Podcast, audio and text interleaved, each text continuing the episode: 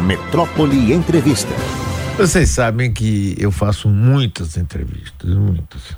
Eu gosto de fazer, é uma forma que tem de ouvir outras pessoas, outras opiniões. Algumas, agora, tem poucas, mas tem. Algumas entrevistas que para mim são muito especiais. Eu vou explicar por quê. É, pela admiração que eu tenho pela pessoa, pela amizade que eu consegui desenvolver com essa pessoa e algumas pessoas, e hoje é uma delas, e pela simplicidade e a forma que a gente tem de se entender. É, eu conheci ele, meu queridíssimo amigo e excelente servidor público, Manuel Vitório, como secretário de administração do governo Jacques Wagner. E ele foi fantástico, na administração. E a gente sabe que a administração pública é complicada, complicada por vários fatores, complicada às vezes por não se dar tanta importância à organização como um fator de produtividade, de melhor desempenho. Ele veio de uma experiência extraordinária na administração de uma autarquia que funcionava e conduzia tudo que era feito no Tribunal de Justiça da Bahia. Passado um tempo, vai ele para a Secretaria da Fazenda do Estado, ainda no governo Wagner, e está aqui até hoje, como secretário de Estado, para nossa sorte para a sorte do governo, para a sorte da Bahia. Não pensem vocês, os apressadinhos às vezes pensam. Ah, isso aí é entrevista chapa branca. Ah, kkkk. Eu tenho horror entrevista chapa branca. E eu não ando declarando meu carinho, minha amizade, minha admiração a qualquer pessoa. Não, não. Mas esse aqui eu faço isso com alegria, com verdade, com sinceridade. Economista de formação, mestre em análise regional, servidor público de carreira. Manuel Vitório, meu querido amigo Manuel Vitório, que bom que você está aqui pessoalmente. Eu gosto de ver a gente conversar. Como é que você vai? Primeiro, Obrigado por tudo que você faz pela Bahia, por todos nós. Feliz ano novo. E como é que você está, Manuel? Bom, nesse momento, muito feliz, porque, Mário, nesse momento, meus pais, por exemplo, estão ah, ouvindo e assistindo. Abraço deles. São seus fãs, né? Não perdem o programa. E eu tenho certeza que quando sair daqui, meu pai vai comentar: Ó, oh, tava com o Mário, o pai falou isso. Então, assim, é uma é uma satisfação e um privilégio, né? Tá com meus pais aí bem é, iniciando 2024, né? Com a sensação de dever cumprido, mais um ano que se encerra, mais um ano de dever cumprido. É, nós temos uma, uma, eu acho que todo, todo tipo de, de trabalho ele é muito especial e valoroso, né? Vocês aqui na como comunicadores, aliás, Antes que eu me esqueça, feliz um, ano novo e um abraço a todos os ouvintes, a, a Abraão, Vitória, todo mundo que está aqui. E aí, principalmente a você, Mário. Mas é, todo trabalho ele tem uma, um papel muito relevante na sociedade, seja lá o que você faça, né? É, a área de comunicação você mesmo influ, influencia com suas opiniões, com seus comentários, acaba colocando as pessoas para refletir. Então, isso é importantíssimo para a sociedade. E eu, como servidor público, sempre tive a consciência do papel do servidor público na sociedade. Quando cheguei a secretário de Estado, é uma coisa que a gente não, nunca espera, né? Principalmente você que não, não tem envolvimento é, político, não tem nenhuma filiação, enfim. E aí as coisas vão acontecendo. É, então eu estou muito feliz, Mário. Eu vinha no caminho aqui lembrando dos meus tempos de faculdade, né, de economia lá na Universidade Federal, onde a gente sentava e resolvia os problemas do mundo.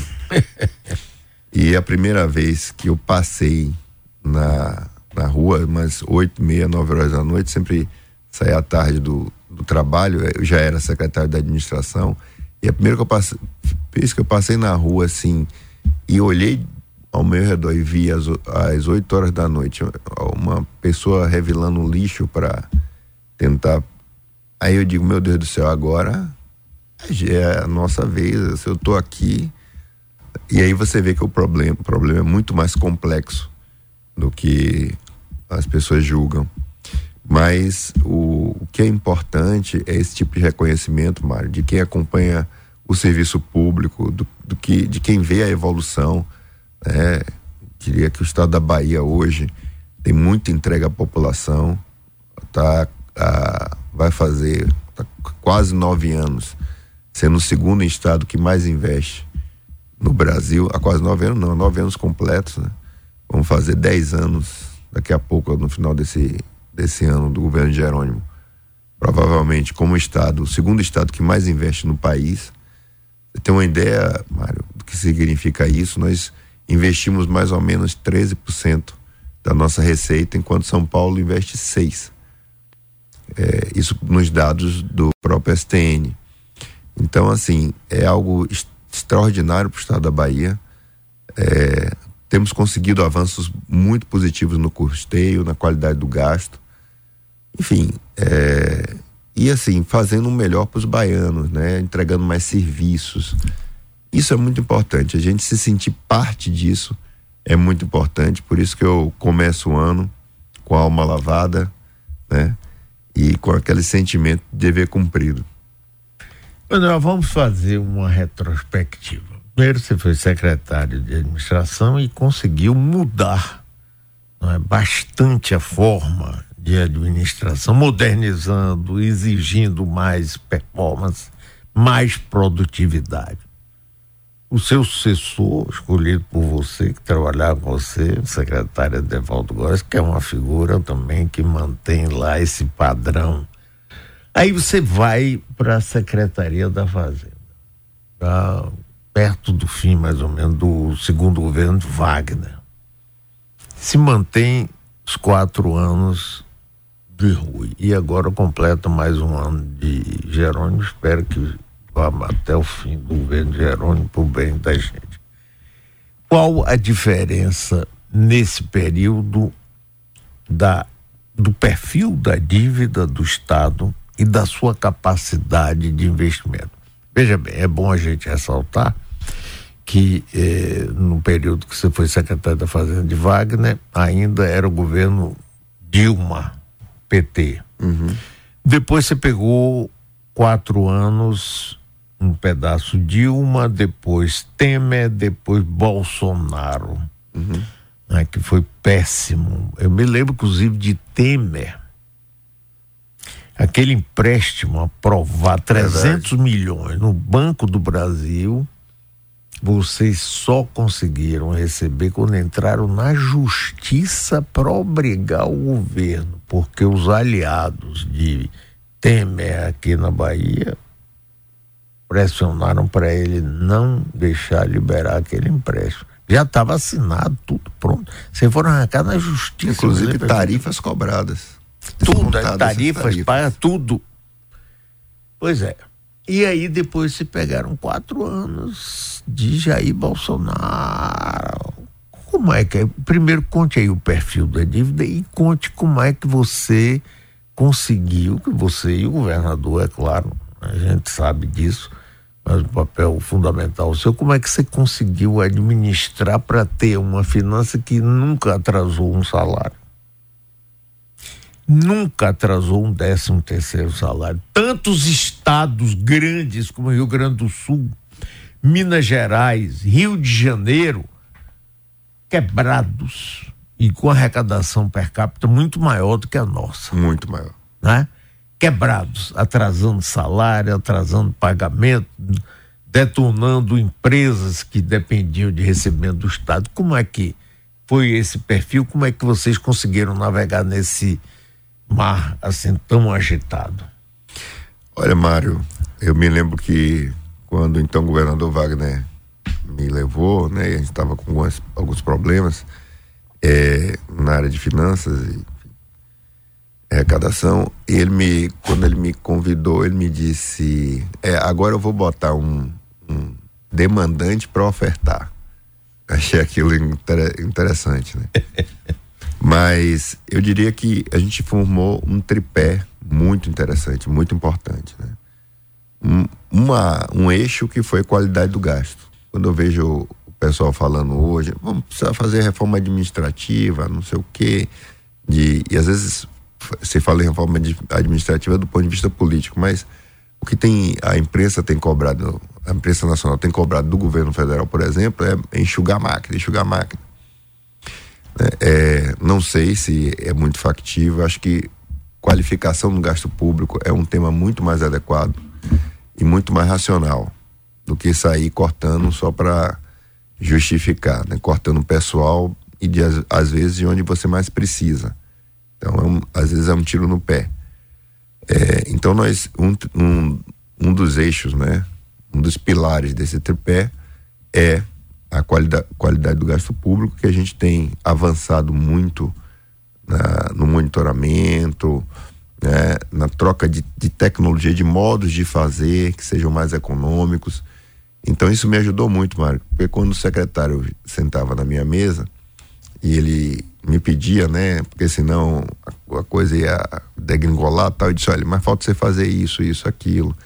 Tem tais e tais formas que você pode fazer. Então, e você começa a ter é, uma forma de atacar o problema de forma racional.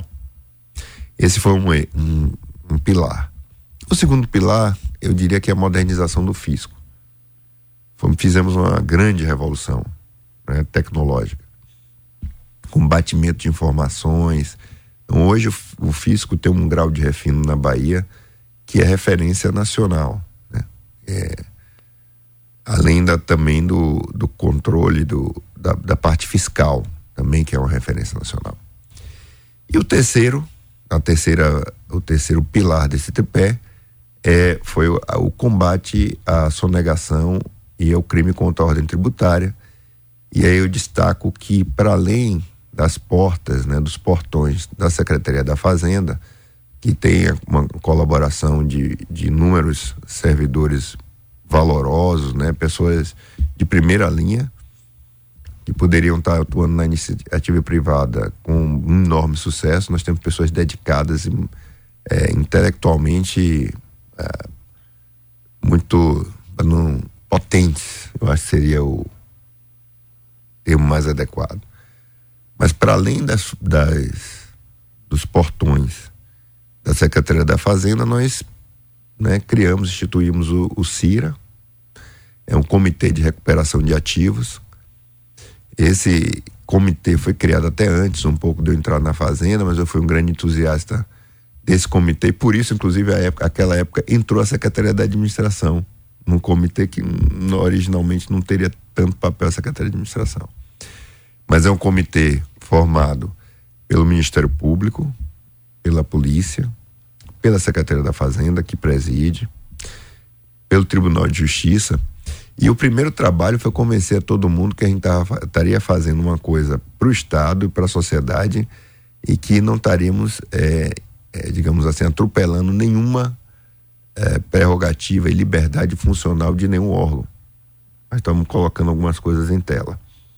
Isso nos ajudou imensamente. Então, hoje, é, quem, principalmente quem, quem é, comete crime contra a ordem tributária na Bahia, tem um receio muito grande. E para nossa felicidade, é, foi instituído no âmbito federal, agora no finalzinho do ano, também um comitê de recuperação de ativos, e o nosso é, é referência nacional. Então, eu diria que esses três pilares foram fundamentais para esse pequeno milagre que você estava falando. falando.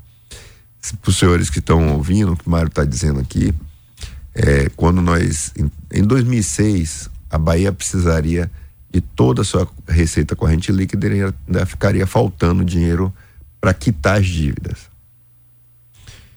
É, hoje, nós, para quitar a dívida, nós precisamos de menos de 30% da nossa receita corrente líquida. É, para os senhores também que estão ouvindo, o estado de São Paulo, ele tem, ele precisa de mais ou menos um pouco mais de um e meio receita corrente líquida para quitar sua dívida. O Rio Grande do Sul, Minas Gerais deve estar próximo uma, duas vezes. Então, assim, agora, esse indivíduo, bom, aí falando um pouquinho sobre o governo é, Temer, Bolsonaro, foi muito difícil. Né? Essa operação de crédito que o senhor, que você fala, Mara, é, essa operação foi uma operação contratada, porque nós tínhamos limite para contratado, só que não conseguimos fazer a operação. Essa nós conseguimos fazer, estava tudo certo. O banco chegou a descontar tarifa. ele, ele me cobrou pela operação. Na hora de liberar o dinheiro, aconteceu uma, algumas forças ocultas atuaram e eles é, seguraram, né? Com risco até dos gestores, porque isso é uma coisa muito séria. Aí nós entramos no, no judiciário, o judiciário nos deu, nós já estávamos para fazer também uma, uma queixa ao próprio Banco Central, né? Porque é, que é o órgão que regula. Mas, bom, aí depois da, da decisão judicial, eles liberaram o recurso. Mas nesse período todo ficamos à míngua. O que nos salvou foi justamente o tripé. A qualidade do gasto público, associado à melhoria da do performance do fisco, né? Por essas razões, é, fez com que a gente conseguisse conter o custeio e dentro da nossa próxima própria arrecadação financiar os investimentos. Então, é, eu acho que a Bahia, nesse sentido, é um exemplo nacional. Manuel, é, você falou uma coisa interessante, seguinte, o pessoal do Banco do Brasil, inclusive os dirigentes, presidentes, diretores, poderiam ser incriminados por terem efetivado a, a contrato, cobrado as taxas e por uma questão exclusivamente política reter esse, esse pagamento. Esse, eu me lembro que isso deu um trabalho, rapaz, precisou repercutir, inclusive, não só na justiça, mas na imprensa, que mesmo nós falamos muito. E, e é muito, muito cara de pau, rapaz. Um banco como o Brasil, o Banco do Brasil, que tem uma história, né? mais antigo de todos, tem o nosso nome, nosso, nosso país, segurar isso. Durante o governo Temer, por exemplo, você, o Estado, recebeu recursos além daqueles que são, por lei, obrigatórios de serem transferidos? Não, não. Nós, inclusive agora, nós estamos, para você ter uma ideia, é, nos corredores, né, nas, nessas vias Gal Costa, é, ele é, existia uma participação, uma previsão de participação da União é, financeira, né, direto da OGU. Isso estava previsto, foi assinado, não foi transferido. Né? Agora que nós recebemos agora no final do ano a primeira parcela do que a gente já gastou, só isso aí representa meio bilhão de reais é muita coisa. Nós tivemos problema. Nós entrávamos com a com um pedido, né, de recursos para os bancos e o que a gente conseguiu, eventualmente muito pouco, foi andar com os empréstimos internacionais, né, com as agências de fomento internacionais. Mesmo assim, numa lentidão para conseguir re receber o aval da União, foi que os, e os bancos nacionais simplesmente travaram. Agora, esse episódio que você falou, Mário, eu me lembro que eu cheguei a falar com o diretor do banco e disse: Meu amigo, você está correndo esse risco. E ele, aí no dia, inclusive, que liberou, ele veio pessoalmente aqui à Bahia, me pediu para falar comigo e não tivesse ninguém de imprensa nem nada. E ele estava muito nervoso, né? É, quem, quem participa de uma operação dessa, na pressão, fica muito nervoso porque as consequências são pessoais. Então, é, foi um. Agora vai para o CPF da pessoa, pois né? Pois é. Meio que ele veio pedir assim para aliviar. Né? Liberou o recurso, veio pedir para aliviar porque estava muito preocupado. Emanuel, e a gente sabe perfeitamente, pelo menos da experiência já de muito tempo, as coisas mudaram, claro, que todo secretário quer gastar o máximo que pode para poder cumprir as metas, para. Você conhece é bem. Normal, né? E, e, e, muitas vezes cabe ao secretário da Fazenda dar uma tesouradinha. Agora, pelo que eu entendi aí, veja se eu estou correto no entendimento, você. Primeira coisa que você faz, ou fazia, ou faz até hoje, é chegar a dizer, vem cá, tem como diminuir ou melhor aplicar aquilo que é o seu custeio, que são despesas que você já tem para poder liberar mais recursos para investimento? É assim mais ou menos? É, o, na verdade hoje a, a, essa unidade de qualidade do gasto que está dentro da Secretaria da Fazenda, ela acompanha as despesas, inclusive ela chega a nível de contrato. Então, quando a, o custeio está se elevando muito, elas têm, eles, o grupo tem condição. Eu falo elas porque o grupo é chefiado por mulheres, né? Mas tem, acho que são dois ou três homens apenas, num, numa quantidade de dez. Mulheres são, são danadas, viu? a coordenadora, inclusive, é policial. Aí, aí elas, eles entram e, e a gente consegue fazer, qualificar a discussão, né? Perguntando, puxando e tal. Ah, tem algumas coisas que são meio inevitáveis e eu acho que o desafio da gestão de Jerônimo vai ser necessariamente a gestão né? e, de novo, aprimorar ainda mais o controle do gasto. Por quê? Porque houve uma ampliação muito grande, Mário, na saúde. Está tendo uma ampliação muito grande, uma modificação qualitativa nas estruturas também da educação. E que são despesas permanentes. São despesas permanentes. Quer dizer, você faz uma escola ou um hospital, você gasta tanto. Para manter durante um ano, você gasta o mesmo que gastou para construir. Pois é. A ideia do governador Jerônimo, ela é muito inteligente. Né? Por quê? Como é que ele, ele, ele situa a questão? Ele quer disputar com a rua o menino.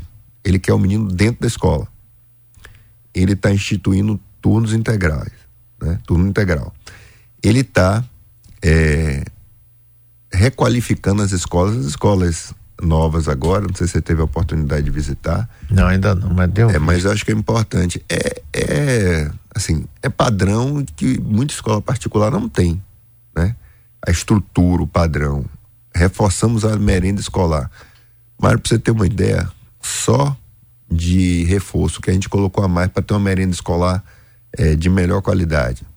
E o que a gente está dando de bolsa, né, de, de bolsa não, de, de auxílio, né, de estímulo, né, que é o Bolsa presente, Permanência, e ainda estamos dando uma bolsa monitoria para o principal, o aluno que se demonstra com melhor performance em inglês e em português, a gente dá. Só com essa, essa ação nós estamos gastando mais de um bilhão de reais por ano a mais para tentar dis disputar com a rua. Isso já rendeu um retorno e uma fixação maior desses meninos na rua. Então, essa, essa é uma vertente. Né? Nós queremos educar e dar mais, mais oportunidade para esses meninos que estão chegando aí e tentar tirar ele é, da, da rua, né? Essa é uma coisa. Por outro lado, ele, e você viu, ele atuou muito forte na área de segurança pública no momento em que o crime organizado estava tentando subir de patamar sim, aqui na Bahia, sim, sim. a polícia atuou de forma muito segura. Tudo isso é custo, Mário. É custo de hora extra, custo de contratação de homens, tudo isso é custo, é custo de armamento, né? É que são custos.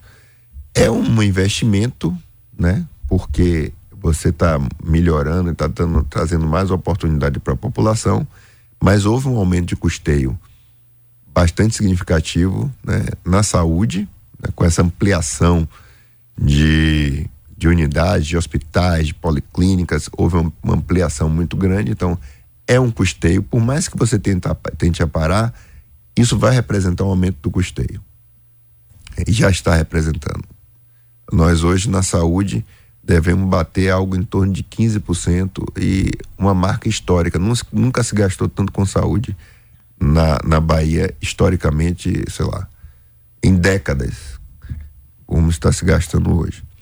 Né? É importante é, salvar vidas, claro, é importante tentar zerar, é uma obstinação do governador a fila de regulação. Né? Então, é, é algo muito importante. Agora, estamos também, a qualidade do gasto está acompanhando, vai acompanhando. O, o resultado disso, Mário, é que hoje nós gastamos muito menos com a atividade meio e gastamos, estamos gastando cada vez mais, proporcionalmente mais, com a atividade finalística. Se você pegar uma Secretaria da Fazenda nesses últimos 10 anos, ela com certeza não, sub, não, não se equiparou nem à inflação, ou seja, houve uma diminuição real no custo do funcionamento da Secretaria da Fazenda com um aumento de performance, né? significativo aumento de performance. Nossa participação na arrecadação de CMS no Brasil cresceu muito em função dessa performance. Então, esse é um lado da história, né? As, as, as atividades meios foram enxugadas, inclusive dentro das próprias secretarias, das próprias estruturas. Então, fomos enxugando a atividade meio para dar mais fôlego para a atividade finalística, mas vai ser um desafio no do o que o governador Jerônimo se propõe é algo extraordinário. Né? Ele vai estar tá trabalhando o futuro dos nossos meninos, né? É, o, a disputa para re, reduzir um pouco a criminalidade, retirando esses meninos de rua, né? é, isso tem um custo, né? e, levando o ambiente da escola para ser um, uma, uma referência dentro da comunidade. Então isso tem um custo, é, esse custo tende a aumentar. É, na segurança pública, ele não abre mão de combater, né, de deixar o baiano mais seguro. Isso também tem um custo, né, e já, tá, já estamos vendo esse custeio aí aumentar. E na saúde, o que é muito importante, a saúde, Mário, é uma coisa interessante, porque você tem a mesma população, mas à medida que você aumenta o número de unidades, você aumenta a demanda também. As pessoas passam a ir mais. Então, a ideia de policlínica, por exemplo, é uma ideia muito inteligente, porque você deixa. Eh, o ex-governador Rio Costa dizia que na Bahia você é, antigamente morria sem saber do que estava morrendo. O cara ia para emergência, né? Às vezes é, localizava e sabia. E depois morria sabendo do que era, do que estava morrendo, porque chegava na emergência e já, mas já era com um quadro muito avançado. Então a policlínica é para disponibilizar para a população um atendimento como nós, classe média, temos, né? De poder fazer um exame, ser acompanhado por um especialista, né? Enfim, é, é cuidar da saúde, né? E não cuidar da emergência apenas. É o, todas essas estruturas também elas representam um custo adicional. Então é, é um desafio muito grande e acredito que por mais algum tempo vamos manter e agora com possibilidade de acessar crédito, né? Possibilidade real, legal nós já tínhamos, mas agora agora temos o, as coisas com o ambiente mais natural. Vamos pois é, continuar é, investindo. Nós estamos conversando aqui com o secretário Manuel Vitória, que tem dois recados para você. É, Edmar Mendes, Manuel Vitória, feliz 2024, sou auditor fiscal da Cefaz aposentado. Seu maior mérito na pandemia foi de ter a competência de não deixar atrasar os salários dos funcionários públicos da Bahia. Parabéns. Reginaldo Santos. É, não, Edemar, ele ainda. Na pandemia, Mário, os funcionários de vários estados sofreram com atraso de salário. Como é que você conseguiu atravessar essa pandemia e pagando tudo? Ó, oh, Mário, sem dúvida nenhuma, foi o maior susto que eu já levei na vida e me mudou pessoalmente. Oi? É, como pessoa eu passei a ver as coisas de uma forma é, mais Legal. diferente. Hum. Primeiro, a gente imagina que tem controle de tudo e não é bem assim. E, e é uma coisa interessante, Mário. Aí eu vou fazer aqui o que meu adjunto fala que é sincericídio. Mas com você eu acabo me sentindo à vontade para abrir o coração. Passa. Mas é, eu me lembro que as pessoas vinham, vão para você, Vitória, olham para você e querem saber o que vai acontecer. Mas você não sabe. Mas entenda, você é autoridade pública. Não dá para você dizer, eu não sei não, né? Não, vai melhorar e tal. E indo e voltando todo dia pro trabalho, né? Com aquele ambiente. Deus me protegeu muito, porque no, no, naquele auge, quando tinha uma situação muito difícil, eu cheguei a conviver com pessoas com Covid e não peguei. Naquela época não tinha vacina, não tinha nada. Então, e, e a, a, Secretaria da Fazenda, né? Serviço essencial, não pode parar. Não pode perder esse, esse fôlego aí do Estado. E era um momento que o Estado era mais necessário, receitas é, caindo e tal. Aqui eu quero manifestar o, o, agradecimento a todos os poderes que entenderam quando eu liguei para dizer que, olha, vocês não precisam que eu transfira tanto. Né? Vamos transferir um pouquinho mesmo, porque a gente acompanha o saldo financeiro. Porque você tem um empossamento aí, eu vou precisar nesse momento. E todos, todos foram muito solidários, todos os poderes do estado da Bahia. Então eu me sentia como aquele piloto de avião que começa a dar turbulência eu não podia ser aquele piloto, olha pessoal, segure aí, abaixa a cabeça, tire os anéis aí pra alguma coisa que possa reconhecer, bote a carteira de identidade na mão. Não dá, né? Eu disse, estamos passando por uma leve turbulência, vamos, daqui a pouco vamos, vamos sair, apertem os cintos, é, é meio isso aí, entendeu? Então, é, mas foi uma, um desafio muito grande é, inclusive porque aí você toma consciência, a verdadeira consciência do papel que você tem, do cargo que você ocupa e do papel que você tem na sociedade. Todos, Mário, das pessoas mais simples, né? É, porteiro do prédio, até empresários conhecidos meus, eles tentavam falar comigo para saber o que, que eu achava que ia acontecer. Então, era uma coisa assim muito foi uma coisa foi um marco né? Eu acho que nos últimos 100 anos e com certeza mudou minha vida inclusive meus hábitos que são mais saudáveis hoje. Que coisa interessante isso. Manuel Vitório secretário da Fazenda você falou agora aí de uma coisa que é importante o aumento do, do gasto do gasto inclusive de custeio. Né?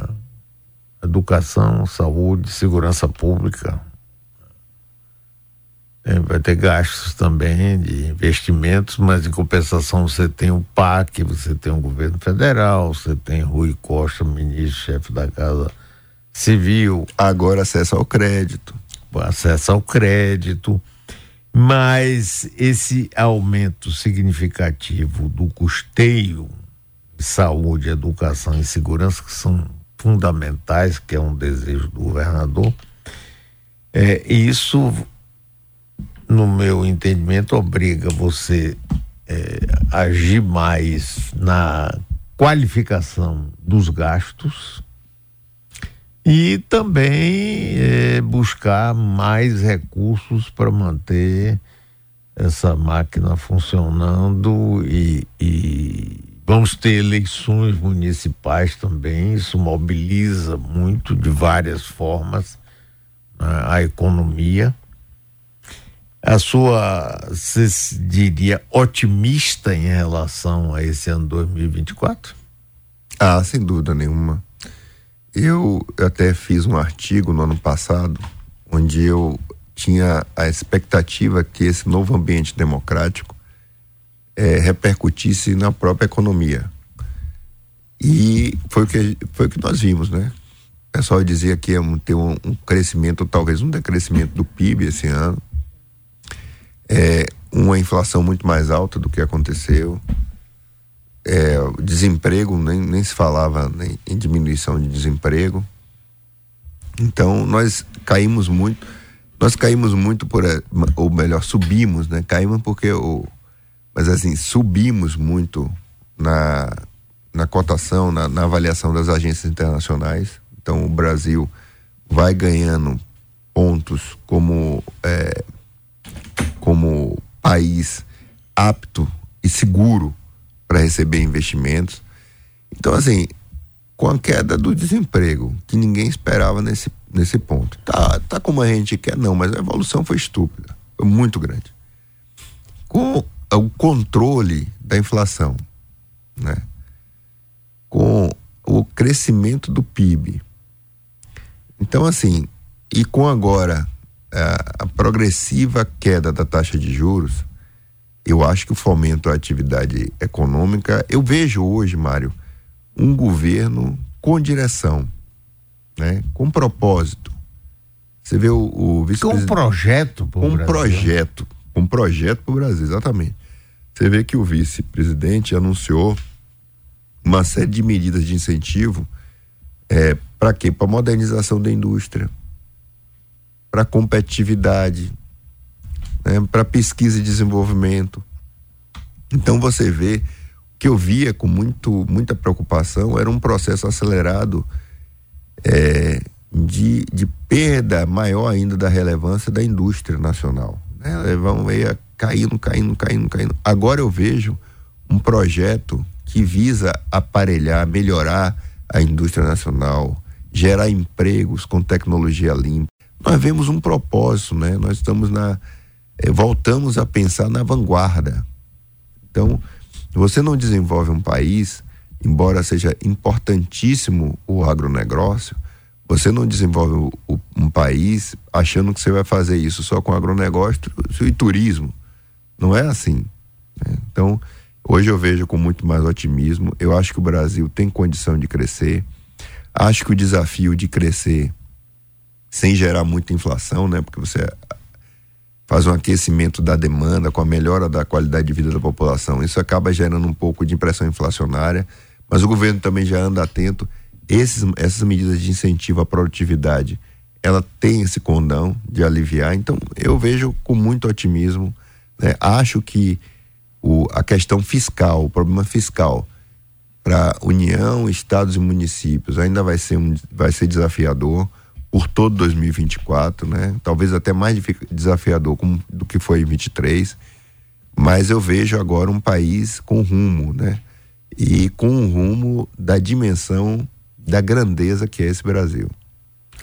Muito bem, querido amigo Manuel Vitório, parabéns mais uma vez pelo seu trabalho. Espero que você continue cada vez melhor e recebo a minha amizade, minha admiração e o enorme prazer de estar aqui com você pessoalmente. Um grande abraço, Manuel.